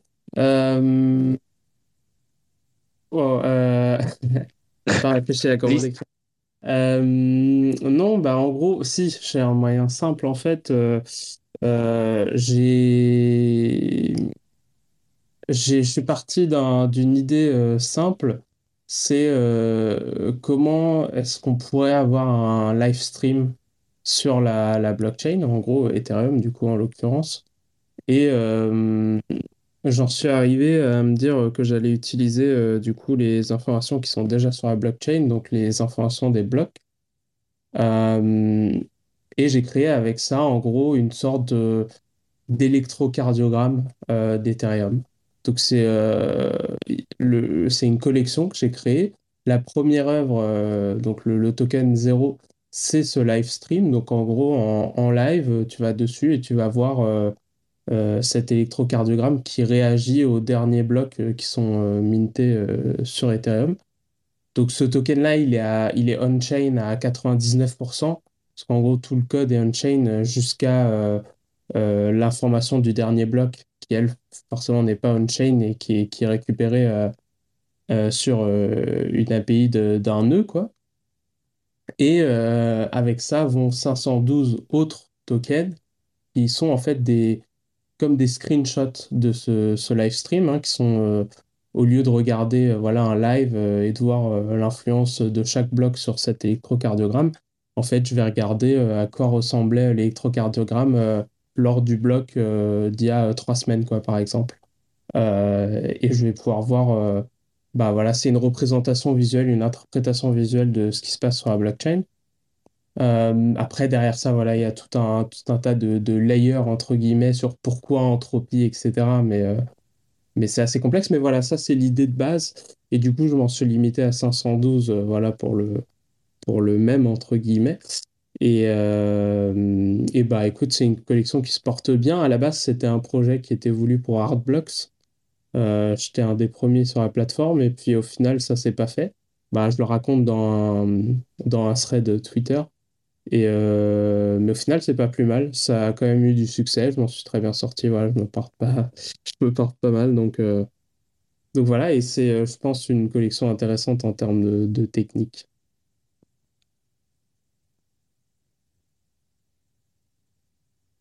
Moi, je sais pas si vous avez des questions. Ah, pardon. Je parlais en fait avec le micro fermé, donc c'est compliqué. Euh, genre, euh, moi, je trouvais le, concept artistiquement parlant qui était euh, vraiment cool. le fait justement de, de, retranscrire le, le, comment dire, les, les données d'une blockchain en quelque chose de visuellement intéressant à regarder. Et puis, et je trouve que, et en fait, pour être tout à fait honnête, techniquement, j'ai pas tout à fait compris comment tu faisais. Et euh, mais je trouve ça, je trouve ça fou. Alors, euh, pour ceux qui euh, connaissent pas, vous pouvez aller sur Naiko, donc n a h n a h i k o.eth.limo pour regarder les streams. Je, dis pas de conneries, hein, c'est ça? Oui, oui. Bah attends, en DM, je vais t'envoyer le lien du thread. C'est en fait pour chaque œuvre que je fais, j'essaie de faire un, un thread Twitter qui récapitule tout voilà, si vous êtes curieux, euh, normalement tout est expliqué là-dessus, je te l'ai envoyé. Et, euh, juste pour répondre au niveau technique, en gros, euh, un smart, les, les, smart contracts, enfin, l'EVM a accès aux 256 blocs précédents, pas un de plus. Donc, si tu fais une transaction, en fait, le code qui est exécuté peut avoir accès aux 256 blocs précédents euh, et il a accès à différentes informations, notamment le bloc H. Donc le, le H du bloc qui est une, qui est une représentation euh, euh, en bytes, donc alphanumérique. c'est une représentation, on va dire, du, de ce qui s'est passé dans le bloc. Donc moi, j'utilise cette, cette valeur-là comme, comme seed, pour ceux qui connaissent un peu, euh, comme, comme, comme, comment dire, comme point de départ pour générer euh, le, chaque œuvre. Et, euh, et c'est pour ça que je dis que c'est bien une visualisation, une interprétation de ce qui se passe sur la blockchain.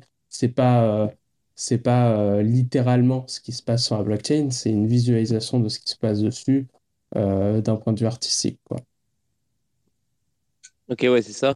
Et qu'est-ce qui a fait que tu as choisi cette visualisation-là et pas, pas une autre? Pourquoi Ouais, ça, ça revient du coup, et j'en parle un peu dans le thread. Euh, en fait, c'est des les formes qu'on voit là, c'est des patterns euh, de Cladni.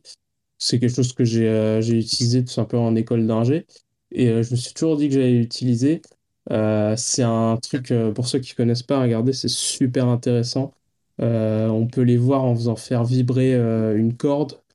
on peut les voir en faisant faire vibrer du sable sur une plaque de métal. C'est euh, magnifique, honnêtement. Et euh, en fait, on peut approximer euh, les formes qui sont créées avec des fonctions qui sont un peu plus simples que, que les vraies fonctions qu'il faudrait pour, pour avoir le vrai résultat. Et donc ces fonctions-là, on peut les, elles sont assez simples pour pouvoir les utiliser voilà, sur, en Solidity sur, ou en JavaScript pardon, sur, et stocker ça sur Ethereum. Et donc c'est ce que j'ai décidé d'utiliser pour créer cette collection. Du coup, euh, tout est, tout est on-chain, comme je disais, pour les 511 tokens, euh, à part le premier, euh, qui lui, du coup, au lieu de récupérer l'information d'un bloc tout le temps, quoi, au lieu d'être juste une image, c'est vraiment littéralement un stream, quoi.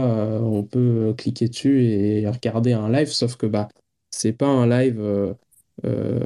on voit, je sais pas, un, mec sur Twitch qui joue à un jeu c'est euh, bah, juste une œuvre d'art qui, évolue dans le temps. Quoi. Donc l'idée euh, dans le futur, c'est que euh, on puisse, je puisse faire, enfin que n'importe qui en fait puisse faire une version physique. bon, faut un, beau un bon CPU ou GPU selon le, le, le, navigateur que vous utilisez, mais bref. Et, et pouvoir mettre ça, par exemple, dans un musée, voilà, et on aurait une œuvre qui, qui évolue dans le temps, en fait, qui est jamais la même. Ouais. Et il y a quelqu'un qui a imprimé, euh, qui a imprimé euh, des, des, snapshots de, du stream, je crois. C'est, euh, oui. As retweeté ça il n'y a pas longtemps. bah, hier. Hier. c'est pas le premier, mais oui, ça fait plaisir. Hein. De toute manière, je pense que pour tout, tous ceux qui sont dans la room ou pour même, voilà, en général, quand, pas que de l'art, hein, mais quand on crée quelque chose et que quelqu'un d'autre le l'imprime ou juste le considère, c'est toujours un pincement au cœur. Hein. Donc, mmh. mais oui, l'impression, c'est un, c'est un, je sais pas pourquoi, c'est ça rend le truc euh, et c'est bizarre parce que j'ai jamais imprimé aucune œuvre euh, que j'ai faite. Tant voilà, j'en ai vendu euh, j'en ai vendu à des beaux prix mais j'ai jamais j'ai jamais eu ce réflexe là mais de, voilà de voir quelqu'un le faire, c'est ça fait ça fait chaud au cœur. Il y a Pierre Pierre Pose qui voulait dire quelque chose? Ouais, absolument. Merci de vous m'entendez bien? Ouais, super bien. Ouais, super. Euh, ouais, moi j'avais deux questions euh, pour, euh, pour Naiko. Je suis ton, ton travail depuis un petit moment. moi, en fait, je viens de, vraiment de l'art contemporain, donc de, de, cette secte qui est, qui est, pas, qui est pas vraiment liée à la base à la, à la, à la crypto. Et j'ai fait quelques, quelques projets voilà, sur, le, sur la blockchain. Et, euh, et, en fait, euh, voilà, donc j'ai une première question qui est une, question technique, donc je vais passer assez vite dessus. Je crois qu'il y a quelques devs dans, le, dans la room, et à la limite, on parlera après si jamais, euh, si jamais il faut. Mais en gros, j'ai fait un projet euh, On-chain, justement, c'était un truc, on était une, dizaine à bosser dessus. Et, euh, et, donc, je bossais avec des devs Solidity. Et, euh, en gros, le projet, euh, enfin, il y a un des devs qui a disparu, qui est canadien et qui a disparu. Et moi, j'ai pas tous les éléments techniques. En fait, j'aimerais faire une migration. Alors, le projet est on-chain. Il y a tout ce truc on-chain avec le checksum et tout dedans. Enfin, et la, manière, en gros, de générer les assets numériques qui sont dans les smart contracts. Mais en revanche, les artefacts sont sur AWS apparemment aussi euh, la puissance de calcul on la loue à AWS pour les mints vu que c'est du, génératif euh, enfin voilà. Et donc moi ce que j'aimerais faire c'est euh, conjointement à ce qu'on disait tout à l'heure c'est faire une migration en fait savoir dans quelle mesure où je suis pas admin sur le smart contract dans quelle mesure je peux faire une migration d'AWS à vers je sais pas Arweave ou, une autre solution Nico je savais pas d'ailleurs ce que tu disais tout à l'heure là sur le sur Arweave et sur IPFS que c'était un truc aussi que tu payais euh, et euh, en gros que si tu arrêtais ton abonnement, euh, ben ton truc n'était pas stocké. pas oui, justement. désolé de te couper, hein. mais IPFS et IPFS et, et un et je sais pas un serveur si tu vas sur du Web 2 quoi. Tout ça c'est tu vas payer par mois ou par an. Enfin bref c'est une durée déterminée. Arweave au contraire justement c'est un one-time payment quoi. Hein. Tu payes qu'une seule fois et euh, l'idée, c'est que eux te garantissent que tes données seront stockées au moins 200 ans. Je sais pas, euh, sais plus exactement, mais je crois que c'est au moins 200 ans. Et l'idée, c'est que voilà, tant qu'Arweave euh, survient, survive, pardon, ta data sera disponible. et donc, en gros, si tu as, si as des gros fichiers à stocker, Arweave, c'est la meilleure solution. Pour faire bref. Hein, D'accord. Et en termes de migration, du coup, d'un projet génératif, est-ce que ça se fait à la main Ça dépend du smart contract. Euh, et hein, ça dépend de ce que tu veux dire par migration. Euh, faut, en gros, il faut préciser un peu ce dont tu parles. Mais en gros, si ce dont tu parles, c'est que le token URI, donc en gros, le, euh, quand OpenSea, par exemple, te demande, enfin, demande à ton token quel est son contenu, euh, et que ton token répond avec un lien AWS, et que toi, tu veux qu'il réponde, au lieu de répondre avec un lien AWS, qu'il réponde directement avec voilà, le, le, fichier euh, SVG ou PMP euh, ou enfin peu importe en base 64, euh, enfin bref, qui, répondent avec le fichier, c'est plus compliqué parce qu'en gros ça dépend de comment tu génères ton fichier. Est-ce que Solidity va être capable de, de, de, faire ces opérations-là? Parce qu'il y a, des, il y a des, un nombre d'opérations assez limité sur Solidity. Tu peux pas faire tout ce que tu veux. Il n'y a même pas de décimale, hein, pour vous donner une idée. 0,4 en Solidity, ça n'existe pas. Hein. Euh, donc voilà, c'est super limité. Hein. Mais ça, ça, pousse justement les devs à trouver des solutions euh, bah, efficientes. Donc c'est aussi la beauté du, truc. D'accord, parce que en gros, j'ai l'impression que quand même le projet en question est assez euh, legit dans ce terme on-chain. Mais en revanche, avec ça, ça nous bloque, tu vois, sur des, des sites comme Ape Monitor ou des trucs comme ça. Le truc, il me dit que le, mon projet est centralisé et tout. Alors que normalement pas, tu vois. Et euh, j'ai l'impression que, voilà, bref, c'est. Euh, oui, c'est ce que je disais tout à l'heure sur Hardblocks, où euh, effectivement le token URI, donc quand, quand OpenSea ou n'importe quelle plateforme appelle ton token, ce qu'ils reçoivent, c'est un lien d'un serveur, mais ce qui est bien dans un sens, parce qu'en fait, la, le, la réponse est plus rapide, et enfin, bref, il y, a des avantages. versus pardon, il y a, ce, effectivement le, fichier qui est envoyé aux plateformes est stocké sur un serveur, mais ton contrat, il est capable de générer le fichier ou alors le fichier est présent dans le contrat. Là aussi, il y a différents niveaux du, truc. Donc pour moi, ça, ça veut quand même dire que l'œuvre est on-chain, même si euh, OpenSea, en l'appelant, euh, reçoit un lien euh, AWS, ça ne veut pas dire que, que derrière, il n'y a pas ce qu'il faut. Mais oui, je ne sais pas comment ces plateformes-là dont tu parles gèrent le, les catégorisations. Parce qu'en fait, je pense que c'est très difficile à faire automatiquement, à part en utilisant juste le token URI. Mais du coup, comme tu dis, tu vas passer à côté de plein de projets, notamment des projets, euh, bah, comme je disais, Artblocks, il y a des gros projets. Hein. y a, il y a des projets de Nate Alex, pour ceux qui connaissent euh, il me semble qu'il y a moyen que Avastars, ils utilisent ça. Euh, Autoglyph aussi, techniquement, ils ne renvoient pas exactement le fichier, ils renvoient juste des instructions pour créer le fichier. Donc du coup, OpenSea, en fait, ce qu'ils reçoivent, c'est un lien centralisé aussi, je pense. Alors que Autoglyph, bah, ça doit être le premier, la première œuvre on-chain sur Ethereum.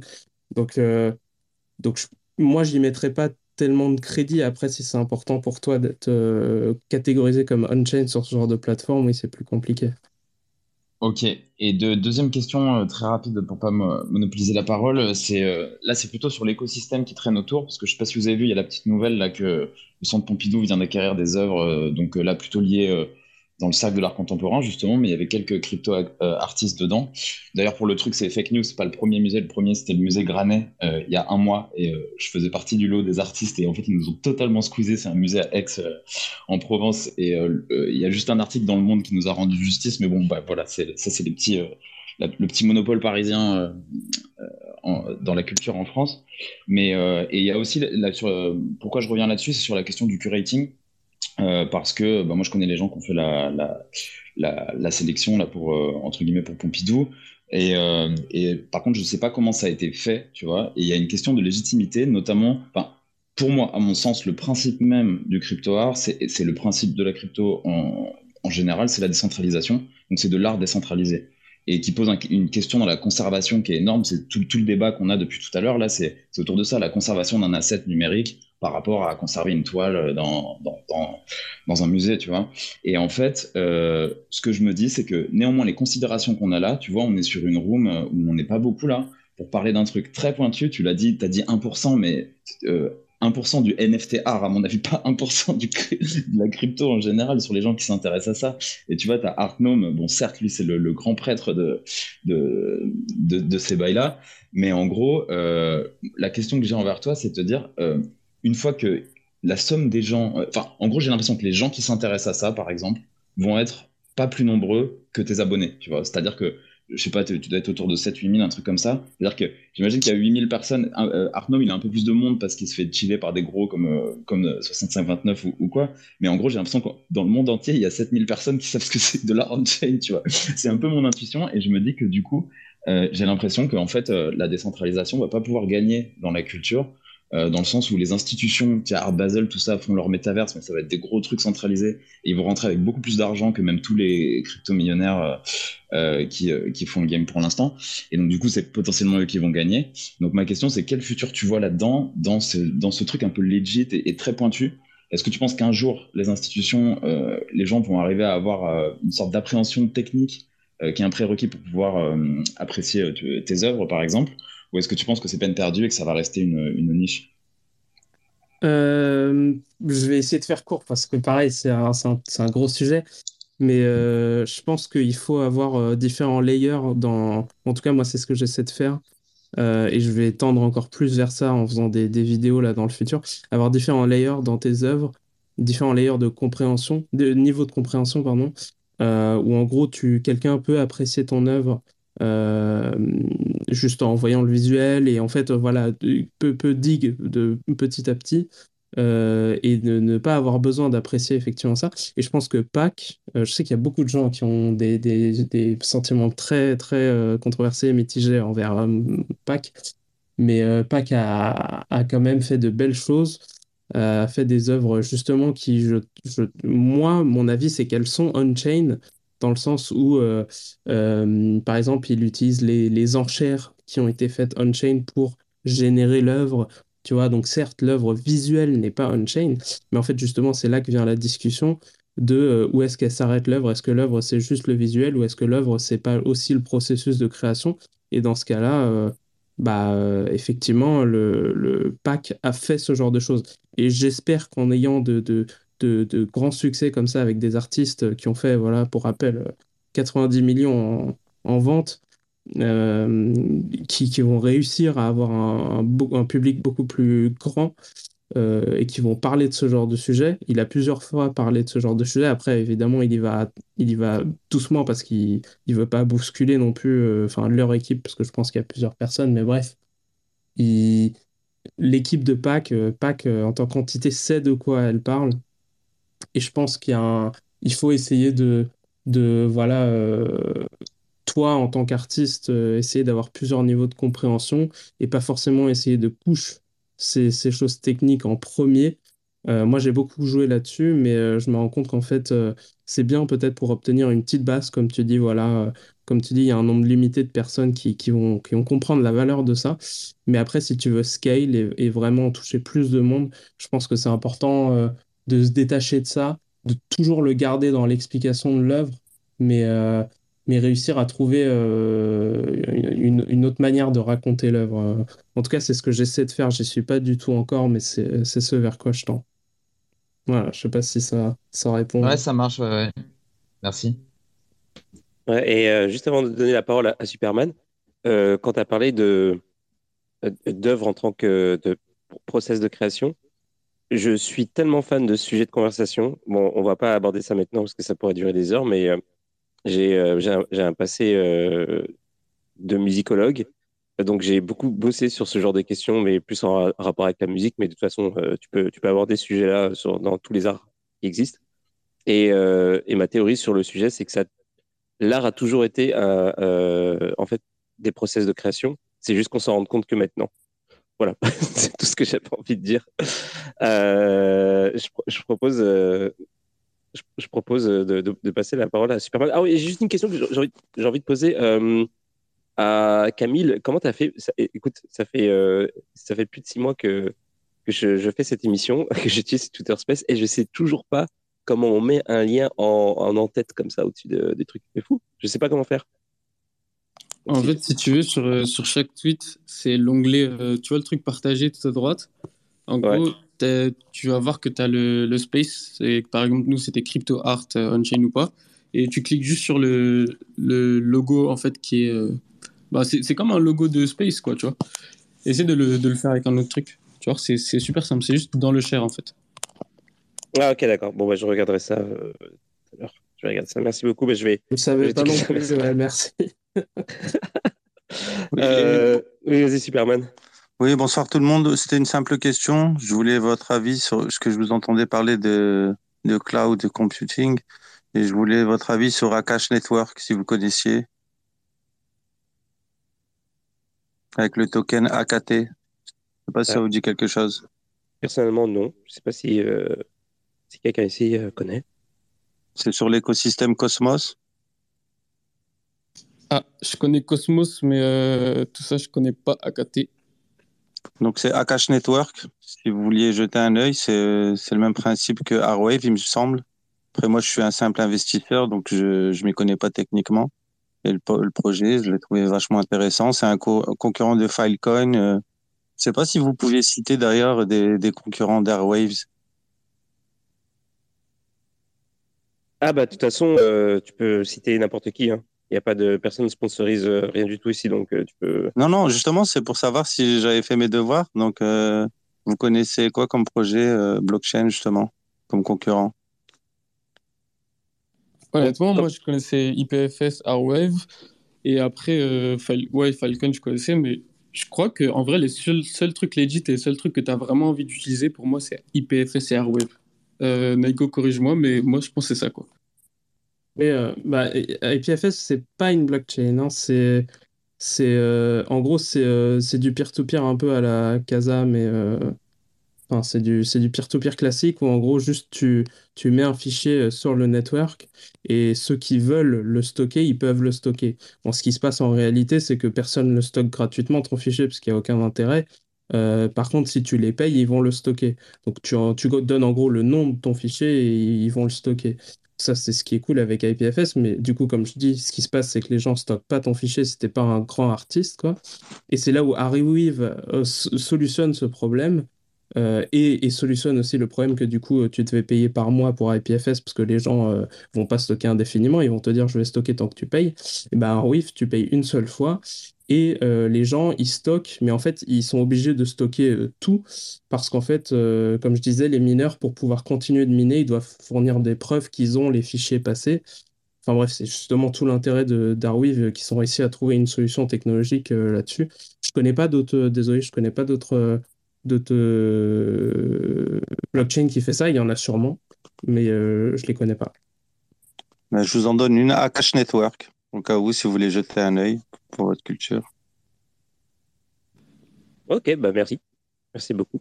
Ok, du coup, Naiko, c'est vrai que j'avais pas du tout cette notion de, de payer pour IPFS, parce que moi, j'ai toujours utilisé plus ou moins IPFS, et j'ai jamais mis euh, la main au portefeuille. Après, peut-être que je l'ai pas utilisé euh, dans des scales grosses, quoi? Ce qui se passe, c'est que, bon, en gros, le, plus gros fournisseur, euh, c'est Pignata. et jusqu'à 1 giga, c'est gratuit. Euh, donc euh, la plupart des gens effectivement ils payent pas ou alors par exemple si tu utilises euh, je sais pas Rarible ou, n'importe quelle plateforme c'est en général la plateforme qui va stocker ton fichier. en fait ils vont mettre ton fichier sur le network IPFS donc effectivement toi tu peux après récupérer le hash du, du, fichier et le stocker toi-même ou, ou voilà quelqu'un d'autre peut le stocker et donc tu as de la redondance au sein du network euh, mais personne va le faire parce que pourquoi ils vont stocker ton fichier gratuitement, tu vois, ça n'arrivera pas. Donc au final, ce qui se passe, c'est qu'il n'y a qu'une seule entité qui va stocker ton, ton fichier, c'est la plateforme où tu as minté. Ou Pignata, euh, mais en fait, par exemple, si tu mines sur Harible, ou à moins que ça ait changé, Harible utilise Pignata. Donc en fait, juste eux, ils ont un gros euh, abonnement Pignata, et du coup, comme ça, ils peuvent juste te, fournir ce, ce service-là gratuitement, mais parce que eux le payent et en fait, du coup, après, ils s'y retrouvent sur les, sur les filles euh, des ventes, etc. Quoi. Bon, ça, c'est, c'est un truc classique. Mais du coup, euh, le, problème de IPFS, comme je disais, c'est que le jour où Harible, par exemple, euh, meurt, et eh ben, ton fichier IPFS, tu peux lui dire au revoir. Alors certes, tant que toi, tu as une copie du fichier exact, hein, une copie exacte, je ne parle pas d'une copie low-res, etc., parce que du coup, le hash ne sera pas le même, il faut que ce soit une copie exacte, au byte près tu pourras effectivement prouver que cette copie-là, c'est le même hash et que c'est le même fichier, et c'est bon. Mais mettons que toi, tu n'as plus ce fichier-là sur ton disque dur parce que voilà, tu l'as jeté depuis, c'était il y a 30 ans, Parable meurt, euh, et ben tu peux dire au revoir à ton fichier en fait. Parce qu'il n'existe plus, à moins que quelqu'un l'ait, mais les gens en général, ils téléchargent jamais vraiment exactement le même fichier. Par exemple, s'ils vont sur OpenSea et qu'ils téléchargent le fichier, en général, c'est la version qui est stockée par OpenSea, donc c'est pas exactement le même fichier. Donc, en fait, même si c'est le même fichier, c'est par exemple si c'est euh, on prend un NFT qui serait le ma PFP, tu vois, un, lapin, même si tu vois exactement la même image et que moi en tant qu'artiste je te dis oui c'est la même, vu que ce sera pas le même hash, bah en fait ce sera pas une preuve, c'est juste euh, toi qui vas dire que c'est la même. Donc, euh, enfin bref, là on rentre dans les trucs un peu techniques, mais IPFS, du coup, ça a ce désavantage-là. Après, euh, et, du coup, Arweave a, l'avantage de, régler ce, problème-là. Euh, IPFS, d'ailleurs, techniquement, tu peux avoir ton propre node IPFS, mais attention à ceux qui le font, ça expose ton IP. Enfin voilà, pour ceux qui, qui c'est important ce genre de truc. Mais tu peux avoir ton propre node IPFS et donc toi-même stocker euh, ton fichier, euh, donc avoir de la redondance. Donc du coup, par exemple, si tu mines sur Rarible, que Rarible stocke ton fichier euh, de ton NFT, toi aussi tu peux ajouter de la redondance à ce truc-là. Donc si Rarible meurt, toi tu l'auras aussi. et tu peux demander à tes amis, par exemple, aussi de d'avoir un nœud et de stocker ton fichier ça peut être une solution au final, mais bon, faut avoir beaucoup d'amis si tu veux pas mal de redondance, sachant que, comme je disais, Arweave, c'est 300 nœuds euh, complets, et euh, Ethereum, c'est 5000, et Bitcoin, du coup, je n'ai pas regardé, mais j'imagine que c'est plus que 5000. Donc, euh, tu as, une sacrée redondance, quoi. Donc, à moins que la blockchain entière meure, bah, c'est quand même assez solide, sachant qu'en plus, on, je pense qu'on est à un point, surtout pour Bitcoin, et j'espère pour Ethereum, ou même si demain Ethereum meurt, la solution qui prendrait le dessus, hein, que ce soit Cardano ou, enfin, je sais pas, ou une nouvelle solution, elle, elle intégrerait les, données passées d'Ethereum pour, pour avoir une, sorte de continuité. Et ça serait dans leur intérêt pour voir les utilisateurs qui, viennent vers, qui viennent chez eux. Donc voilà, c'est un peu le too big to fail, quoi. Hein. C'est pour ça aussi que moi, en tant qu'artiste, j'essaie toujours de miser sur le, voilà, le truc qui a le plus de succès. Euh, maintenant, j'ai minté aussi sur Tezos euh, et euh, enfin voilà, c'est c'est toujours des choix. Et comme je disais tout à l'heure, tu peux très bien minter sur Tezos et après prendre ton fichier et le mettre sur Arweave et le mettre sur le, le, mettre sur Ethereum, le mettre sur Bitcoin. Au final, c'est ce que CryptoPunks a fait. Hein. Le smart contract initial, le, les NFT sont pas on-chain, mais en fait, il y a un deuxième smart contract qui a été déployé où euh, ils se sont rendus compte qu'en fait, ils pouvaient mettre, euh, d'ailleurs, qui a été fait par Artnom et, et euh, je ne sais plus qui d'ailleurs, je crois que c'est Eric de Artbox. Enfin bref, pour mettre les CryptoPunks on-chain, parce qu'en fait, ils, sont, ils ont remarqué qu'ils pouvaient le faire. et donc, certes, le, fichier qui est renvoyé par le smart contract de CryptoPunks, c'est pas on-chain, mais sur Ethereum, il y a le, il y a le fichier on-chain. Quoi. Donc, je pense pas que ce soit forcément très important d'avoir le que ton NFT lui-même contienne le fichier on-chain, mais tant que tu as des moyens en gros de retrouver ton fichier, c'est bénéfique. Donc du coup, pour revenir à Ordinal, c'est là où je vois le, la valeur ajoutée. En gros, ça nous, ça nous donne un, un autre moyen de stocker nos NFT, sachant qu'Ordinals, en plus, c'est une... Je, ne sais plus combien de mégabytes euh, c'est, je crois que c'est 4. En gros, tu, as plus, euh, plus de, d'espace que sur, euh, sur Ethereum où c'est 24 kilobits par contrat.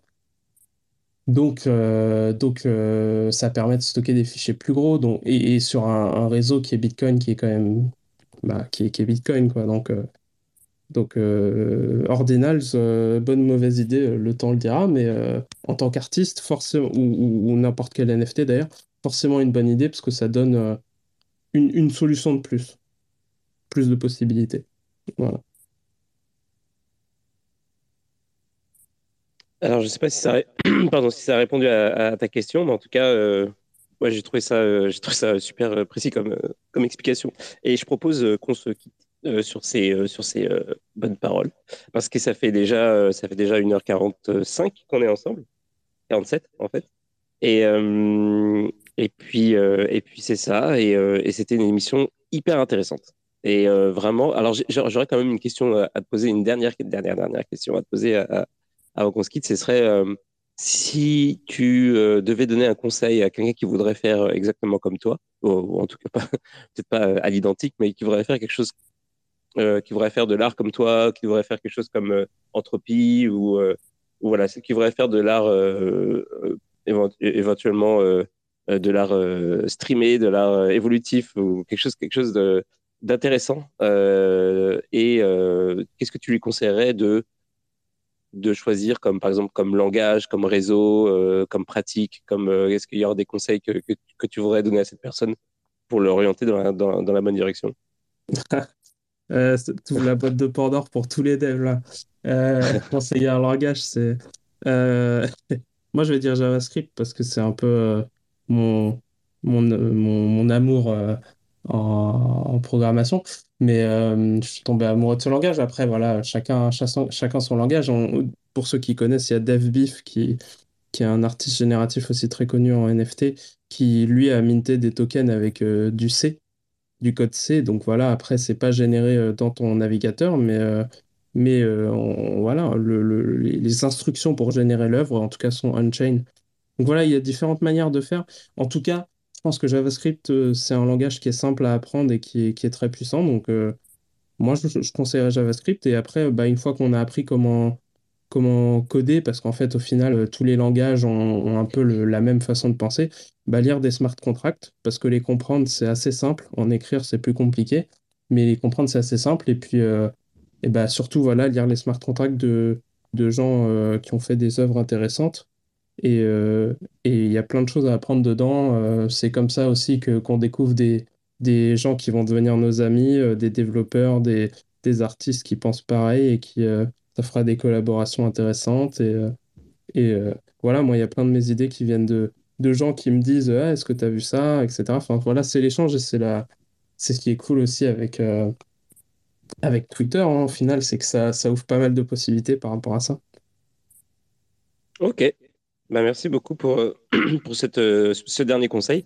Désolé pour, pour, pour ma voix, c'est un petit peu, un peu n'importe quoi aujourd'hui, mais merci encore d'être venu. C'était super intéressant. Merci à, tous ceux qui, qui sont intervenus ce soir et puis qui sont, ou même ceux qui sont venus juste pour écouter.